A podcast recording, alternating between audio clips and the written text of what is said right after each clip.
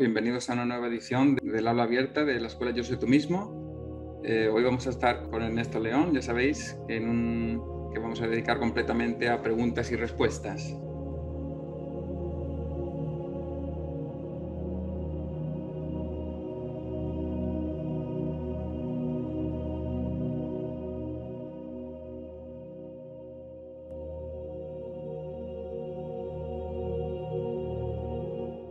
Empieza el karma?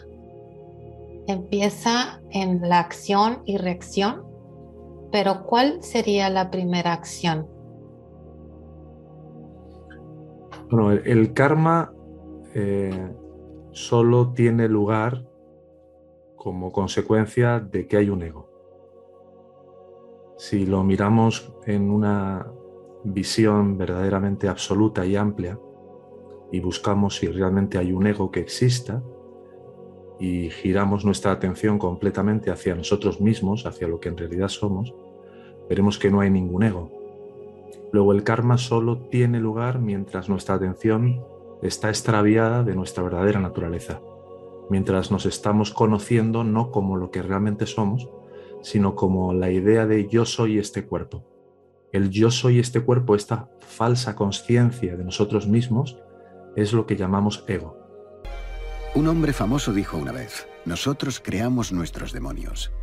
Y a partir de ahí, cualquier tipo de decisión, de intención, de acción, va a estar generando agamia karma. El agamia karma es, son los frutos de toda intención, decisión, acción que se produzca y que se van a ir acumulando en un fondo mayor de karma, que es lo que se llama el Sanchita Karma, que es como si fuera el gran almacén kármico, para una futura selección en siguientes encarnaciones, mientras como ego sigamos estando identificados dentro de esta ilusión. Ahora, ¿cuál fue la primera acción? La primera acción vendría a ser el primer pensamiento dentro de este paradigma, ¿no? Que realmente haya ocurrido este sueño, que es algo que siempre nos indicaba que era algo que teníamos que cuestionar, ¿no? Pero bueno, jugando dentro de lo que es la ilusión, la primera acción sería el primer pensamiento que nos llevó a creer que pudiéramos estar disociados o separados de nuestra verdadera naturaleza, de nuestra fuente. Ese sería el primer paso, ¿no? dentro de esta ilusión. De todas las mentiras que se dicen, esa es la más común.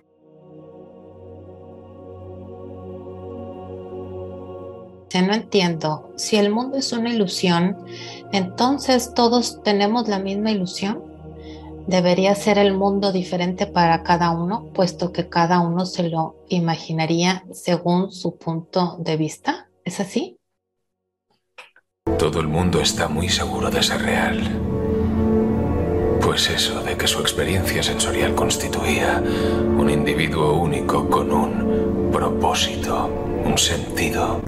Bueno, es una misma ilusión eh, en el sentido de que el que está soñando todo este sueño es un solo ego. Lo que ocurre es que cuando este ego se vive a sí mismo a través de diferentes cuerpos, en cada cuerpo se empiezan a producir particularidades o matices singulares diferentes en la vivencia que tiene cada personaje que se vive a sí mismo en cada cuerpo, ¿no? Si lo piensas objetivamente, mi existencia no tiene ningún sentido. Entonces, por ejemplo, en una persona pueden haberse agotado determinadas basanas o inclinaciones en relación, por ejemplo, a la vergüenza, o en relación a la necesidad de compararse en exceso, pero en otras personas eh, van a existir o se van a dar singularidades de mm, aspectos o características mentales relativos, por ejemplo, a los celos o a un fuerte apego a las personas o a los animales, por ejemplo. Al final, las inclinaciones, que son las propensiones del ego a, a reciclarse o a volver a recrearse a través de cuerpos, eh, son las mismas para todos, pero dependiendo de a través de qué eh, cuerpo-mente se esté expresando este ego, hay un plan particularizado, diferente, en función de los diferentes planos o las diferentes, digamos, fases o niveles de conciencia que se han ido trascendiendo en ese, en ese proceso.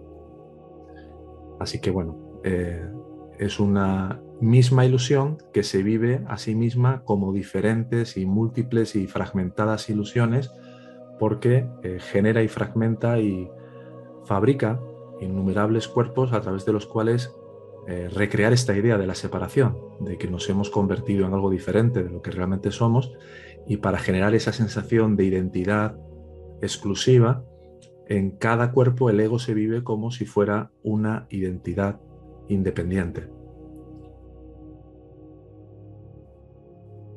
Necesitamos creer que la vida tiene sentido, que todo se rige por la lógica, no por el mero azar.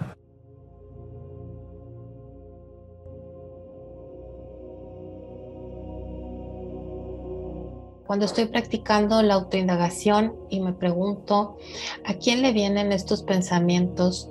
Respondo a mí, yo los pienso.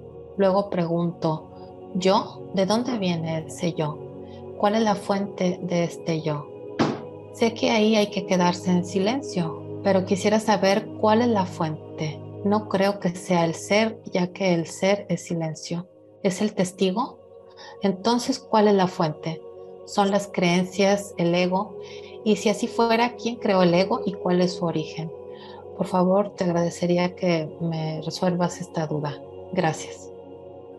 Bien, lo que nos indicaba Sri Bhagavan Ramana Maharshi y también Robert Adams es que cuando iniciamos el, proceso de, de autopreguntas, que, hacia lo que llamamos la autoindagación, eh, desde este tipo de, de, aspecto, ¿no? Porque verdaderamente autoindagación significa autoinspección. Autoinspección debería de dar lugar a que retiremos nuestra atención completamente de la mente, del pensamiento, y pudiéramos atendernos de manera inmediata en tanto que la conciencia limpia, pura, sin pensamientos, que está siempre siendo consciente de cualquier fenómeno que aparezca o desaparezca. Pero normalmente al principio salvo que se haya llevado a cabo todo un trabajo interno profundo, esto no suele ser tan, tan fácil de hacer. Y lo que se sugiere es esta secuencia de preguntas. ¿no? ¿A quién le viene este pensamiento? Si viene algún tipo de, idea, de, de, imagen mental o lo que sea. La siguiente pregunta, después de contestar a mí, después de que dices a mí viene este pensamiento, o yo me siento deprimido, o yo estoy triste, o yo me siento avergonzado o juzgado o lo que sea, es preguntar cuál es la fuente de este yo.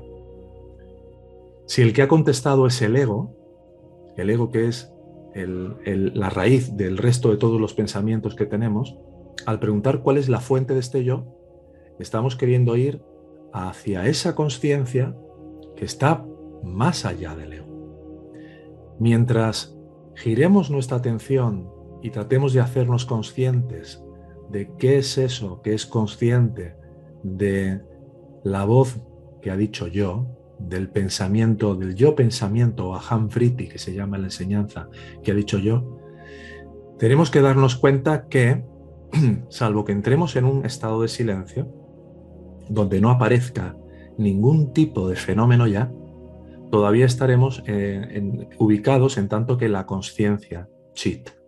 La conciencia chit, todavía si aparecen fenómenos mentales, imágenes, sensaciones, pensamientos, emociones o lo que sea, todavía estaremos radicados en tanto que un ego. Pero en la medida que nos logremos aquietar sin atender ningún tipo de fenómeno y nos quedemos firme, aguda e intensamente autocentrados como esta conciencia, esa pura autoconsciencia es lo que llamamos el ser o es lo que llamamos Dios o es lo que llamamos el, Buda, el Ramana, el Cristo interno, como le queramos llamar. Esa conciencia, yo soy, yo soy el que soy, yo soy eh, el silencio consciente, sin mente, sin pensamientos, ese sería el ser. Y ahí no hay nada más que hacer que tratar de permanecer en un estado de pura autoconsciencia, donde tú no eres consciente como que yo estoy siendo consciente de estar consciente, ni siquiera ese yo estoy siendo consciente de estar consciente está ahí, porque si eso volviera a aparecer, no estaríamos realmente en silencio, sino que estaríamos eh, siendo conscientes de un silencio, lo cual quiere decir que no estaríamos realmente en un verdadero silencio. En el verdadero silencio no queda absolutamente ninguna voz que esté calibrando, cuestionando, conociendo, observando. No hay ningún tipo de valoración. Es un estado de total y absoluta, pura autoconsciencia. Y eso en sí mismo es la fuente, eso en sí mismo es Dios, eso en sí mismo es nuestra verdadera naturaleza.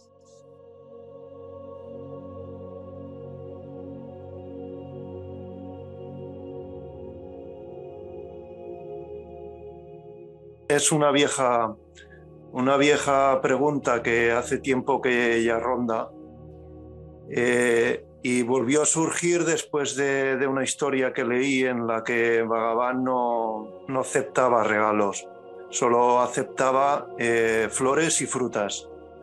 Y así todo, pues bueno, al emisor de, que daba las flores o las frutas aún se le daba un, como un gesto de agradecimiento, de ofrenda al, emisor. Y la duda que me sale es, otra vez, ¿por qué Bhagavan aceptó la piel de tigre. Mm. Bueno, realmente él no aceptó la piel de tigre. Eh, Bhagavan a veces, medio en broma, medio en serio, le decía a algunos de los devotos que llevaban más tiempo allí con él, eh, otra vez vuelvo al circo, ¿no? Como diciendo, él, estaba en una cueva 17 años. De repente llega por allí un, visitante, un, peregrino, le descubre, eh, Siva Prakasan Pillai, le, le pide que por favor escriba en la arena. Y él estaba allí completamente absorto en el corazón. Y, llegó un momento en que, bueno, cogió un palo y empezó a escribir en la arena. Este devoto se lo comenta a otros, luego llegan por allí 24, luego llegan setenta y tantos, luego dicen, vamos a hacer aquí un, eh, un ashram, ¿no? La madre de Bhagavan termina llegando y, bueno, pues hay que darle de comer a la gente que está aquí y que tiene hambre y que, bueno, y, cuando se quiere dar cuenta allí, pues se ha organizado todo un ashram. Entonces a Bhagavan le decían, mira, ponte aquí, siéntate. Él no tenía ningún tipo de, interés ni desinterés eh, humano, por decirlo así. Y estaba pues siempre a disposición, salvo que viera cualquier tipo de actitud por parte de, personas que, llegaban allí, que quisieran de alguna manera eh, reformar el ego, reactivar el ego, potenciar el ego, generar controversia, ¿no? Entonces normalmente lo que solía hacer era callarse. Cuando llegaban eruditos, eh, tamiles o de la Advaita, auténticos pandits, ¿no? que es como se les llama en la India, los sabios de gran conocimiento de las escrituras, pues normalmente llegaban allí y no encontraban oposición ninguna, porque se quedaba callado y venga a decirle, y al final salían de allí enfadados, no diciendo este no sabe nada, y nada más que va con de que es un gurú y ya. Así que bueno. De Bhagavan, en cuanto a los animales, no había más que verle cómo estaba siempre con los monos. Todos los animales se acercaban a él, como las abejas a la miel. Eh, tenía siempre mm, acariciando a un, perrito. Hay una, una, historia muy, muy bella que hoy precisamente eh, nos compartía un amigo. En una ocasión llegó un, perrito muy enfermo al ashram, muy enfermo y muy solitario al que todo el mundo le, le evadía, todo el mundo lo, lo ignoraba. ¿no? muy enfermo. Y en la noche, Bhagavan salió, cuando ya apenas quedaba nadie, solo había una persona que le vio salir, que fue la que luego relató la historia. Y Bhagavan se dejó eh, lamer todo el cuerpo entero por parte del perrito enfermo. Porque el perrito estaba buscando denodadamente el cariño, estaba buscando denodadamente el poder sentir algún tipo de amor, algún tipo de afecto. Y Vagabán lo dejó allí, que le lamía los pies, las piernas, los brazos, ¿no? Hasta que el perrito ya se cansó y Vagabán le dijo, ya te quedaste tranquilo, ya te quedaste a gusto, ya estás en paz. Y luego se fue y se acostó. Y normalmente él hacía muchas de estas cosas cuando nadie le veía. Eh, la historia de las avispas ya la, ya la conoces, ¿no? Cuando entró en aquel sitio donde había avispas y era el espacio ¿no? de las avispas allí y le, picaron en un muslo y se dejó picar todo el muslo entero porque se dio cuenta de que había entrado en el lugar que no debía. Y bueno, hasta que acabaron con el muslo prácticamente todo inflamado, luego llegó al Asran, allí le pusieron de todo, pero él no, no era el cuerpo, entonces, vamos, si tenéis que morder el... aquí, aquí tenéis. Entonces con los animales era puro amor y, y, pura, y pura entrega, hasta el punto de que las últimas palabras de Bhagavan fueron en relación a un pavo real que estaba allí en el ashram y dijo, ¿alguien le ha dado de comer al pavo? Fueron sus últimas palabras.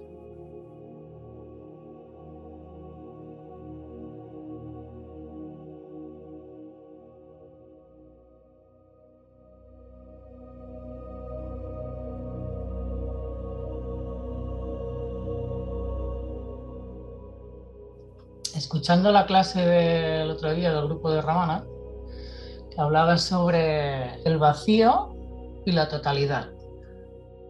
Entonces, em, en el vacío, eh, digamos que hay un perceptor que es el ego que, percibe el vacío y en la totalidad eh, solo hay uno, el que solo es, que no, hay sitio para nada más. Em, o sea, sí, sí. Porque, o sea, cuando vas hacia adentro y atiendes al que observa, y hay un darse cuenta de que no hay nadie ahí. Pero eso todavía está el ego ahí. Mientras haya percepción, todavía hay ego. Mientras hablas de un vacío, Hmm. Alguien ha tenido que atestiguar ese vacío. ¿Y quién es ese yo? El mismo de siempre. O sea, está todavía, eh, todavía el percibidor. Sí. Está el ego. Sí. Y entonces cuando te disuelve, se disuelve la individualidad, la totalidad es allí donde solo hay lo que es. Tiene que ver con lo que explicaba ayer, si te acuerdas, en relación a las diferentes fases del silencio que se van ah, reconociendo cuando vamos hacia adentro.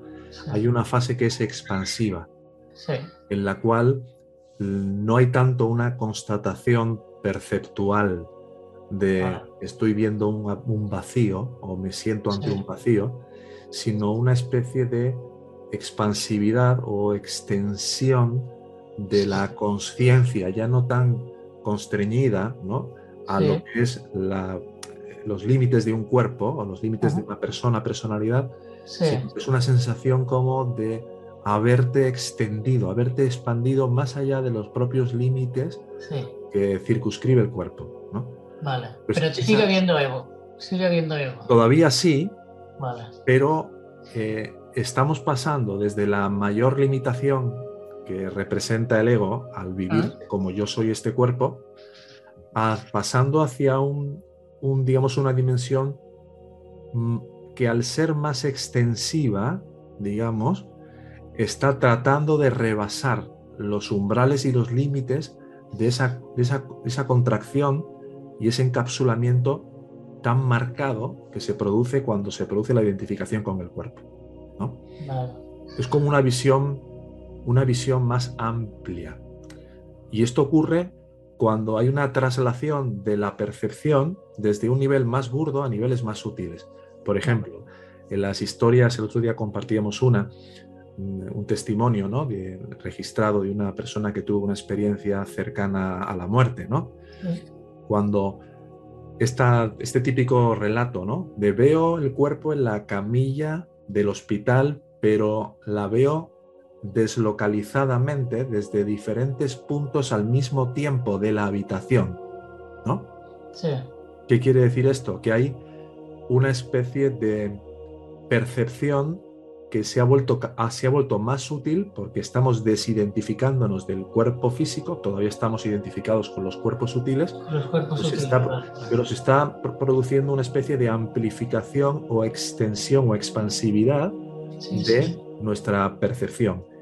Esa expansividad lo que va llevando es poco a poco a una especie de explosión. ¿Cuándo se produce esa explosión? Cuando ha habido una total desidentificación del sistema perceptual, del sistema perceptivo en base a todos los cuerpos.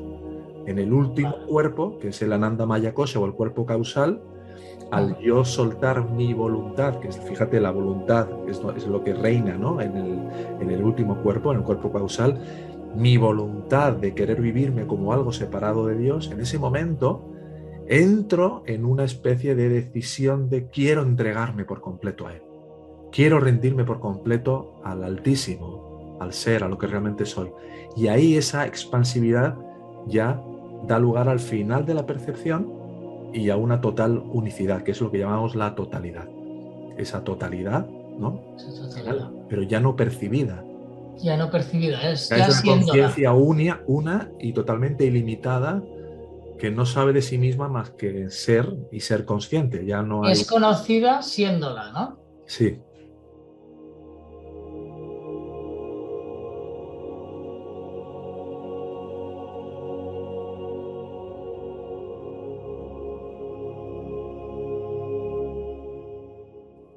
Eh, que hablamos sobre que cuando se ilumina una, una persona, pues eh, ilumina a todas las demás. O sea, yo me imagino que desde el punto de vista de Ramana o de Robert, se dan cuenta cuando se iluminan que ya no hay ego, que el ego no existe, no existe para él ni existe para nadie porque hay un solo ego.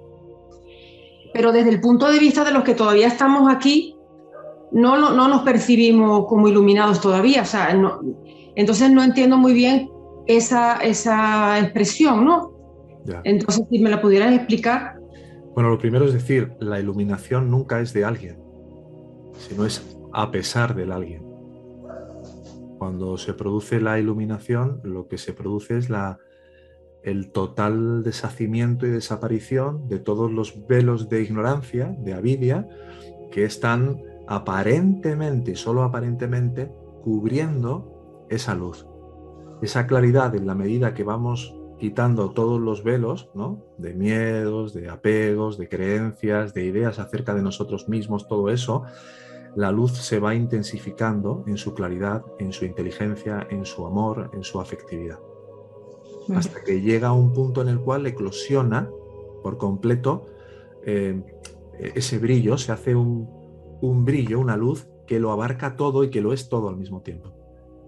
Es como un verso que estudiábamos el otro día en el grupo de Ramana, el 114 del Guru Bachaka Kobai,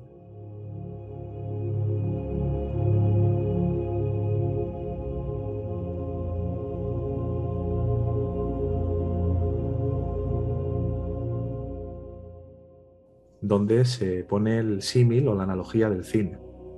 Tú estás viendo en un cine que está en oscuras, completamente y claramente las imágenes en la pantalla, ¿no? Iluminadas Sí, sí. por un proyector. El proyector es la mente que está, o el ego que está proyectando, proyecta esa pantalla. Imagínate que en esa pantalla, cada personita que aparece, ¿no? Es todas y cada una de las proyecciones que el ego ha puesto sobre la pantalla del mundo.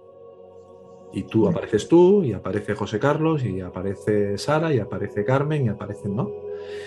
Y cada personita a través de la cual el ego se está viviendo por esa proyección considera y asume que es una entidad individual independiente del resto. La luz del proyector es una luz reflejada, una luz tomada por parte del ego de la única luz real que hay, que es, digámoslo en este ejemplo, la luz del sol. ¿vale? Imagínate que hubiera un rayito de luz que entra dentro de ese proyector, luego ese proyector tiene una especie de combinación de elementos, de cuerpos, de cosas, ¿no? Y Ahora de repente, en esta analogía, se abre completamente las ventanas del cine. Se abren todas las puertas del cine y entra un chorro de luz solar tremendo en todo el cine.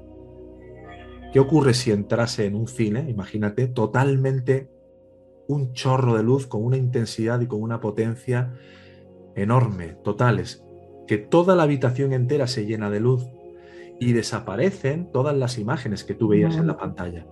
Mm. Y las personas que parecían ser seres que existían independientes de la luz, se revelan como que lo único que hay y que existe es luz.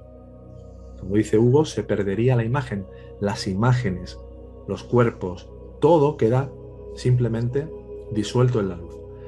Eso es lo que ocurre cuando se produce la iluminación. La iluminación revela automáticamente de que todas esas aparentes personas separadas que estaban en la pantalla eran simplemente una hipnosis colectiva de las diferentes de los diferentes aspectos del ego que se habían creído ser independientes y que habían considerado que la conciencia o la luz o la chispa divina que había en cada una de ellas era también una luz independiente y no una única luz que las unía a todas ellas. Luego cuando en un aparente yo, en una aparente persona, se produce un chorro total de luz, lo que se revela es que lo único que existe es la luz. Y todo lo demás era simplemente una especie de alucinación que ya ni siquiera existe. Exacto. Pero eso desde el punto de vista del que se ilumina, de Ramana, de Robert. Pero desde el punto de vista del que todavía no está... Desde el, punto, de, desde el punto de vista del que todavía se sigue creyendo ser esa persona, ese cuerpo-mente, pues uno lo que hace es creer no solo que en mí hay un ego que es independiente del resto de los egos, ¿eh? olvidándonos de aquello que, siempre decimos, ¿no? de que el ego tiene a las personas y no que las personas tienen un ego. Y por otra parte, por esa misma fragmentación o división o separación que producimos en la percepción al creer que yo soy alguien independiente de ti porque me identifico como un cuerpo y por lo tanto te veo a ti como otro cuerpo separado del mío, también a la conciencia interior, a la conciencia yo soy, le doy también una ubicación individual en mí diferente de la que hay en ti. Y es una especie de alucinación. Me creo que el espacio que hay en esta habitación, que es el mismo, fuera un espacio diferente en mí del que hay en ti. Mi capacidad de ser consciente es una capacidad de ser consciente que es independiente de la tuya, diferente de la tuya. ¿Mm? Es como decir que el espacio que está dentro de un vaso es diferente del espacio que circundea al vaso. Es el mismo espacio, pero si hay una profunda identificación de yo soy este vaso, puedo llegar a creer no solo que hay más vasos, porque me, veré a los demás en base a cómo me percibo a mí mismo, sino que también creeré que el espacio o la conciencia que está dentro del vaso es también independiente y que hay otras conciencias que existen y que no tienen nada que ver con la mía, que están dentro de cada animal, de cada persona. Pues la percepción que tiene el que todavía no ha llegado a reconocerse como ese espacio interior, como esa conciencia interior, es todavía percibir la separación aquí y percibir que hay otros cuerpos, puesto que yo me percibo como tal, y que hay diferentes conciencias independientes dentro de cada cuerpo, puesto que yo considero y percibo que al estar identificado como un cuerpo, la conciencia que está en mí es una conciencia diferente y separada de la que doy por sentado que está en otros cuerpos. Hermano, ¿y, esto cuándo se acaba? Esto se acaba cuando tú quieras. Y, nos, nos, vemos como conciencias separadas. Cada conciencia separada que vemos se tiene que, se tiene que iluminar no, pero fíjate una cosa. A ti ahora mismo te parece, ¿verdad? Que tú tienes una conciencia independiente de la que puedan tener el resto de los hermanos que están en la clase, ¿verdad? Sí. Y a cada uno de ellos seguramente les parecerá lo mismo que a ti. Pero la cuestión es que solo hay un sueño aquí. Y el sueño lo está teniendo el ego, no el personaje. Hmm. El ego es el que está soñando este sueño. Y ahora mismo, desde tu punto de vista, el sueño que está teniendo el ego es el sueño de Cindy. Y como tú crees ser este cuerpo, crees que los demás también están viviendo un sueño y están llevando un proceso independiente. Si mientras duermes las maquinaciones de la mente son lo bastante complejas como para que puedas tener un sueño dentro de otro sueño, es de extrañar que la línea entre la realidad y la fantasía a veces se vuelva un tanto borrosa. Has estado viviendo en un mundo imaginario, Neo. Tú nunca recuerdas el principio de un sueño, ¿verdad? Siempre te ves de repente ahí en medio. Supongo, sí. ¿Y cómo hemos terminado aquí? Y así parece ser. Pero en el momento en el cual te vayas a dormir esta noche, ¿dónde estarán todos los sueños y todos los procesos individuales de todos los que estamos ahora aquí contigo? O dicho de otra forma, si esta noche tienes el sueño de que estás en una cena con 10 personas que están en la escuela, llevando a cabo este, este camino, llevando estas enseñanzas, cuando te despiertes por la mañana después de ese sueño en el que estabas en una cena con Gustavo, con Johnny, con José Carlos, con Carmen, con Ana, etc., ¿dónde estarán los procesos individuales de esos hermanos que estaban en tu sueño contigo ayer por la noche? No existen. No existen. Por eso aquí solo hay un proceso, que es tu proceso. Y tú nos estás soñando a todos ahora mismo, en este mismo instante.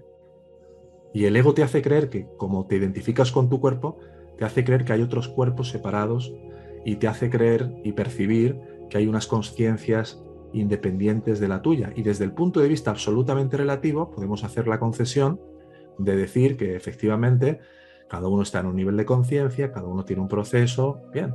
Pero en última instancia, cuando tú te liberes completamente de esto, nos liberas a todos contigo. Cuando tú te liberes por completo de este sueño, porque quieras realmente amarte a ti misma por encima de todo, amar a Dios al ser por encima de todo, lo cual implica querer solo atenderte a ti misma como ese silencio profundo en el corazón y dejar de perseguir en lugares equivocados a la felicidad que nunca vas a encontrar fuera, mm. o realmente por encima de todo te ames a ti misma profundamente, nos habrás liberado a todos los personajes de tu sueño contigo habrás liberado el sufrimiento entero de toda la humanidad.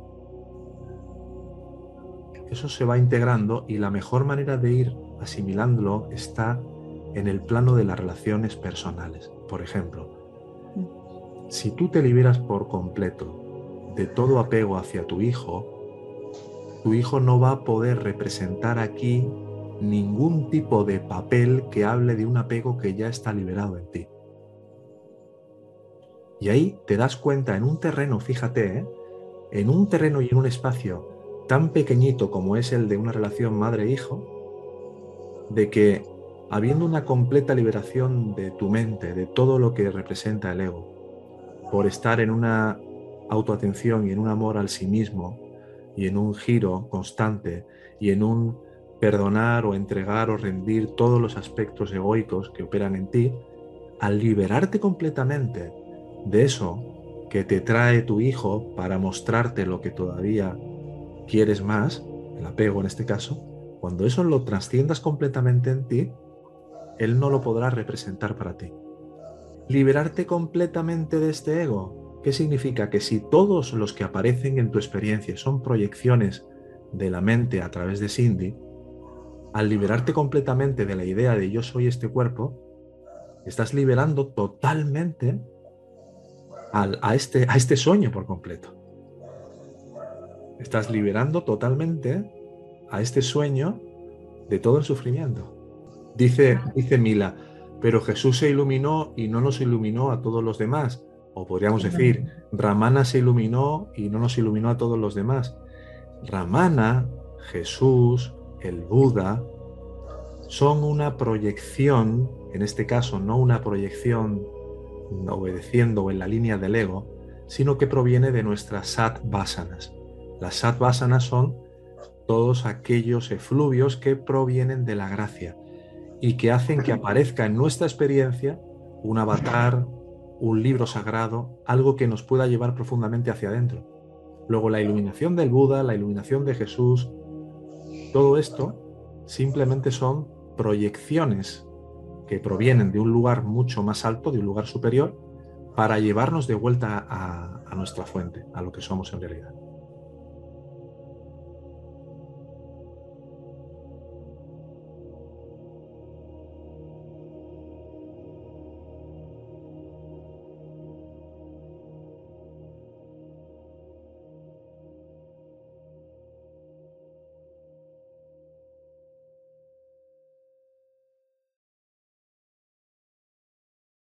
Esta escuela de sabiduría de la no dualidad tiene como propósito contribuir a facilitar el camino a la autorrealización. Si tuvieras un sincero interés de llegar a aplicar estas enseñanzas en tu vida cotidiana para trascender el sufrimiento que impone el falso ego, puedes contactarnos en la siguiente dirección de correo electrónico. Hola arroba yo soy tú mismo.